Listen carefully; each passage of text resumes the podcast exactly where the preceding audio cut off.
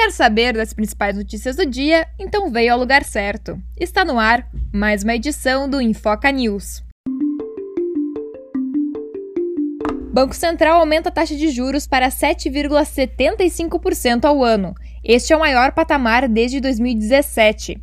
Esta é a sexta alta consecutiva e a mais ampla desse ciclo. A previsão foi revisada para cima após Paulo Guedes admitir a possibilidade de flexibilizar o teto de gastos. O ministro tem dito que as mudanças no teto de gastos têm o objetivo de amparar os mais necessitados por meio do Auxílio Brasil.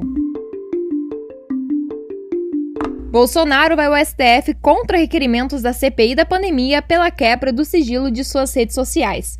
Na prática, Google, Facebook e o Twitter devem enviar os dados cadastrais, como registros de conexão, informações de quem administra as publicações e a cópia integral de todo o conteúdo armazenado nas redes.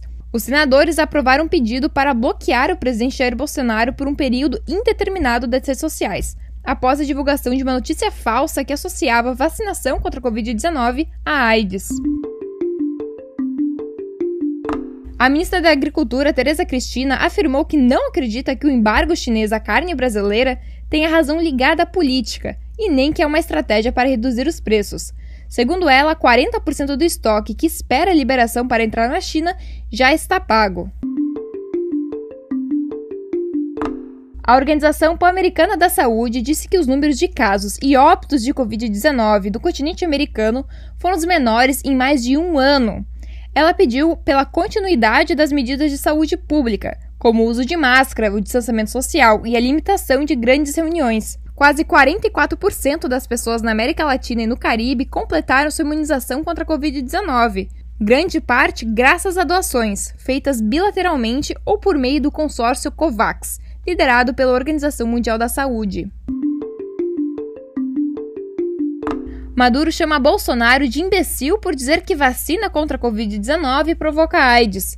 A fala do venezuelano foi transmitida pela televisão estatal. O presidente da Venezuela também citou que o Brasil atingiu mais de 600 mil mortes pela Covid-19 e relembrou o episódio em que Bolsonaro chamou a doença de gripezinha.